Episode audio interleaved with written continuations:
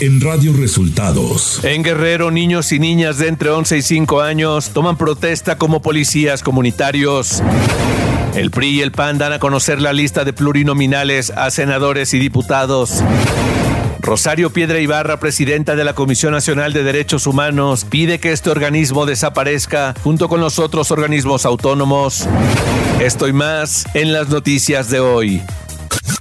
Este es un resumen de noticias de Radio Resultados. Bienvenidos al resumen de noticias de Radio Resultados. Ya estamos listos para informarle Luis Ángel Marín y Alo Reyes. Quédese con nosotros, aquí están las noticias.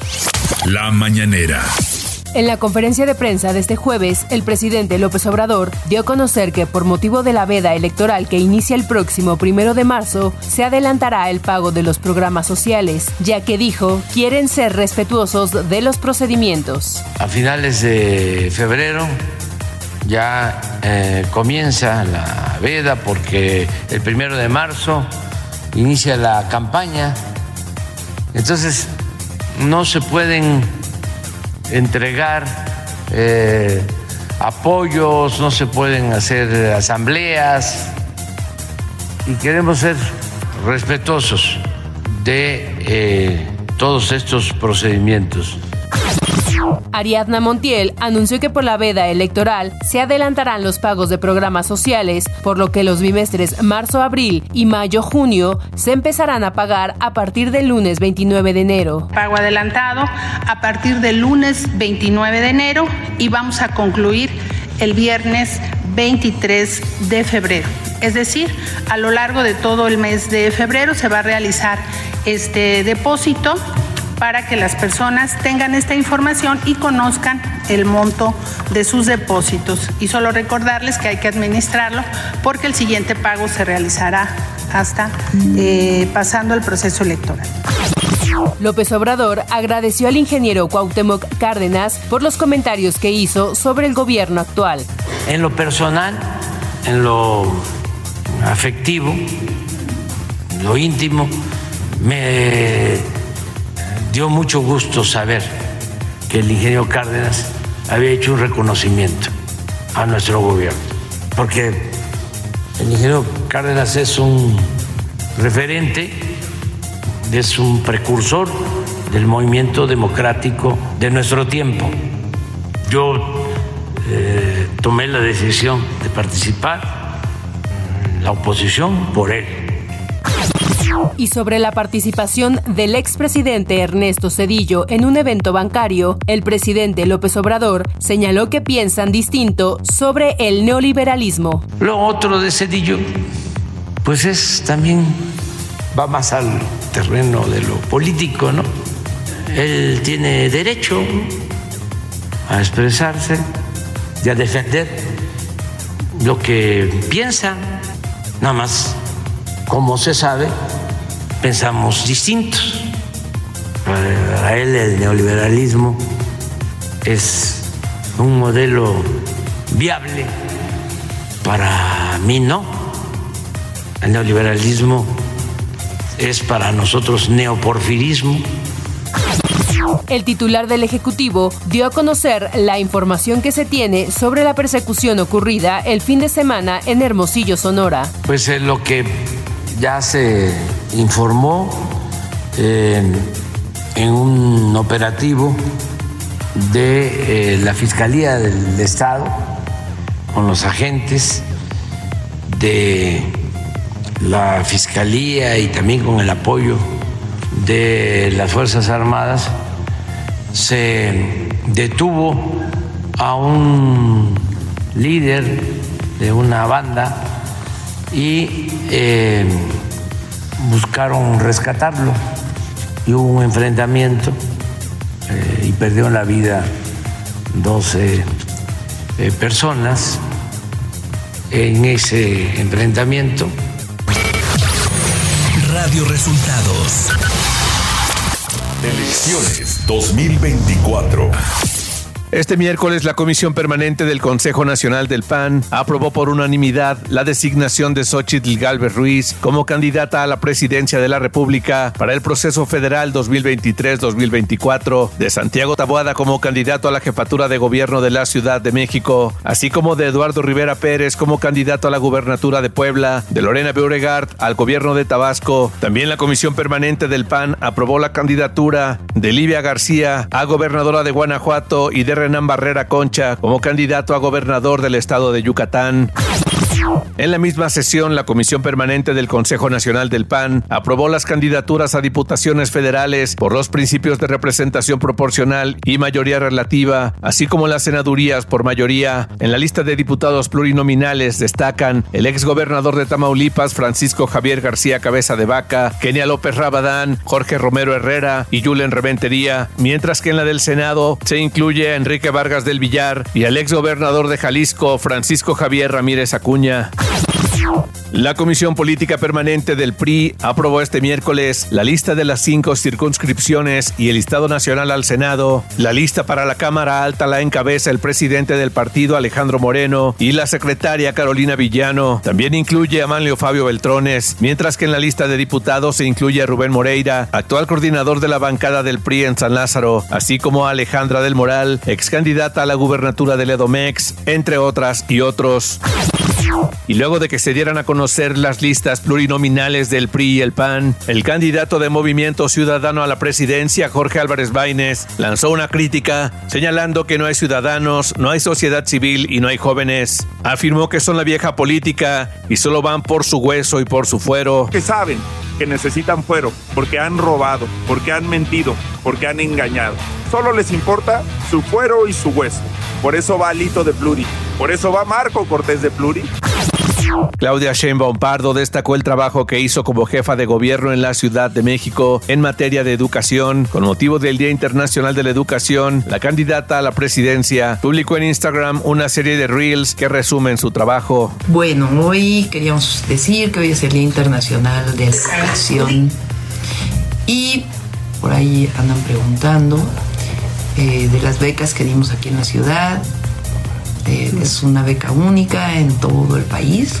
Es una beca que se da para todos los niños y niñas que van a escuela pública, desde preescolar hasta secundaria y ayuda muchísimo a las madres de familia al terminar la mesa de diálogo sobre la visión portuaria del futuro en Veracruz, Xochitl Galvez Ruiz, candidata de Fuerza y Corazón por México, afirmó que si las encuestas que muestra Morena sobre la elección presidencial fueran reales, no estarían tan preocupados ni habría tantos ataques, incluso desde la presidencia. Y esos no son los números, ellos lo saben, por eso, por eso todos los días encima el presidente, por eso todos los días Mario Delgado, porque saben que no.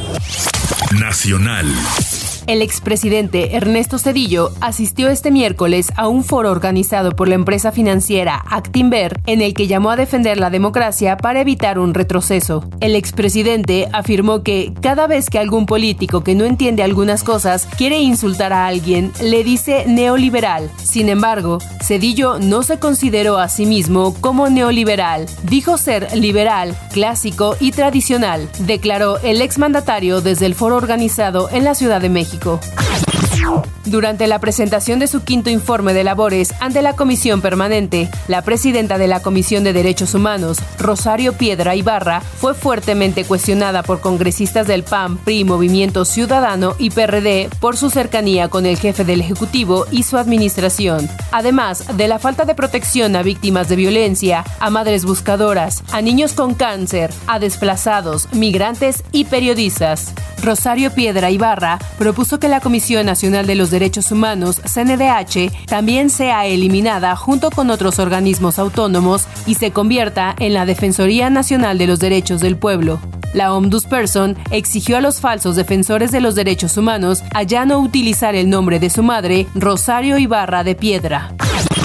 Un juez federal dictó la libertad de Luis Cárdenas Palomino, el ex coordinador de inteligencia de la entonces Policía Federal, al determinar que la Fiscalía General de la República no presentó las pruebas suficientes para iniciar un proceso penal en su contra por el caso de Rápido y Furioso. No obstante, Cárdenas Palomino permanecerá preso en el penal del Altiplano debido a que enfrenta otro proceso por el delito de tortura.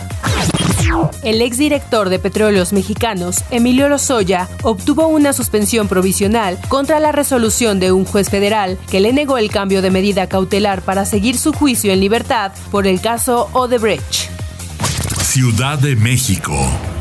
La bancada del PAN en el Congreso de la Ciudad de México presentó este miércoles una iniciativa que tiene como objetivo sancionar y evitar que los servidores públicos se ostenten con la profesión para la que no tienen la capacidad técnica en el desempeño de un cargo. El diputado Luis Chávez indicó que los servidores públicos con responsabilidades técnicas o especializadas están sujetos a procesos de selección de méritos personales en los que se toman en cuenta su instrucción, experiencia y capacidades específicas y solución a Ulises Lara, actual encargado de despacho de la Fiscalía Capitalina, al que acusó de obtener un título de abogado de manera express y por tráfico de influencias. Información de los estados. Con la finalidad de brindar seguridad a sus comunidades, 15 niños y 5 niñas de entre 11 y 15 años tomaron protesta como integrantes de la Coordinadora Regional de Autoridades Comunitaria Pueblos Fundadores en el poblado de Ayahualtempa, municipio de José Joaquín de Herrera, ubicado en la montaña baja. A los niños se les capacitó durante varios días en el manejo de armas, que incluyen rifles 22, escopetas 20, 16 y 410, así como pistolas. La Dirección de Asuntos Notariales presentó una denuncia de hechos ante la Fiscalía General de Justicia de Tamaulipas en contra del ex gobernador Francisco García Cabeza de Vaca, a quien atribuyó utilizar un documento notarial falso para acreditar su residencia en la ciudad fronteriza de Reynosa. Juristas consultados dieron a conocer que de proceder la querella, el ex titular del Ejecutivo Estatal podría ser sentenciado a cinco años de cárcel. El expresidente municipal de Toluca, Raimundo Martínez Carvajal, fue vinculado este miércoles a proceso penal por el delito de secuestro express con fines de extorsión y le fue ratificada la medida cautelar de prisión preventiva justificada, por lo que enfrentará desde la cárcel el juicio al que será sometido en las siguientes semanas. Una gasa olvidada en el cuerpo de Cecilia Morales Mejía, de 43 años, por los médicos que le hicieron una cirugía de vesícula en el Hospital General Regional número 1 del Instituto Mexicano del Seguro Social en junio de 2023, le provocó la muerte. Esto lo denunciaron hoy sus familiares, mientras que la institución anunció que presentó una denuncia y será la Fiscalía del Estado quien haga la investigación. Economía. De acuerdo a cifras del INEGI, la inflación general sorprendió a la alza en la primera quincena de enero para ubicarse en 4.90% anual, su mayor nivel en seis meses y medio, impulsada principalmente por el repunte en los precios de las frutas y verduras. Clima. El Servicio Meteorológico Nacional emitió el pronóstico del clima para hoy 25 de enero, en el que se prevé que el Frente Frío número 30 se extenderá sobre el noroeste y oriente del país, ocasionando chubascos en Nuevo León, Tamaulipas, San Luis Potosí, Puebla y Veracruz, con lluvias aisladas en Coahuila. Además, se pronostican fuertes rachas de viento con posibles tolvaneras sobre entidades de la Mesa del Norte y la Mesa Central, y viento de componente norte con rachas de 40 a 60 kilómetros por hora en el de Tamaulipas y Veracruz, Istmo y Golfo de Tehuantepec. Por otro lado, un canal de baja presión en el sureste mexicano y el ingreso de humedad del Golfo de México y Mar Caribe ocasionarán lluvias e intervalos de chubascos en dicha región y en la península de Yucatán, con lluvias puntuales fuertes en Chiapas. Finalmente, en el noroeste, norte, occidente, centro y sur del país prevalecerá baja probabilidad de lluvia.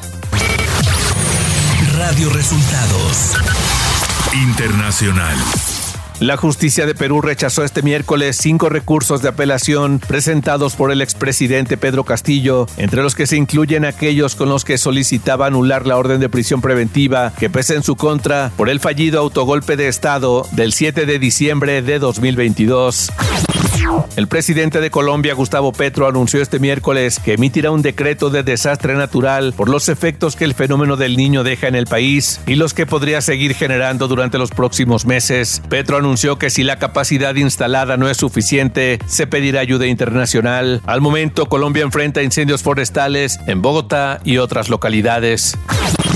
Y luego del fracaso del gobierno de Israel en el regreso de la totalidad de los rehenes que tomó Hamas el pasado 7 de octubre, manifestantes se concentraron en la Plaza Abima con pancartas que mostraban a Netanyahu como el rostro del mal y exigían nuevas elecciones. Manifestantes acusaron que Netanyahu toma sus decisiones no por el bien del país, sino para tratar tan solo de permanecer en el poder.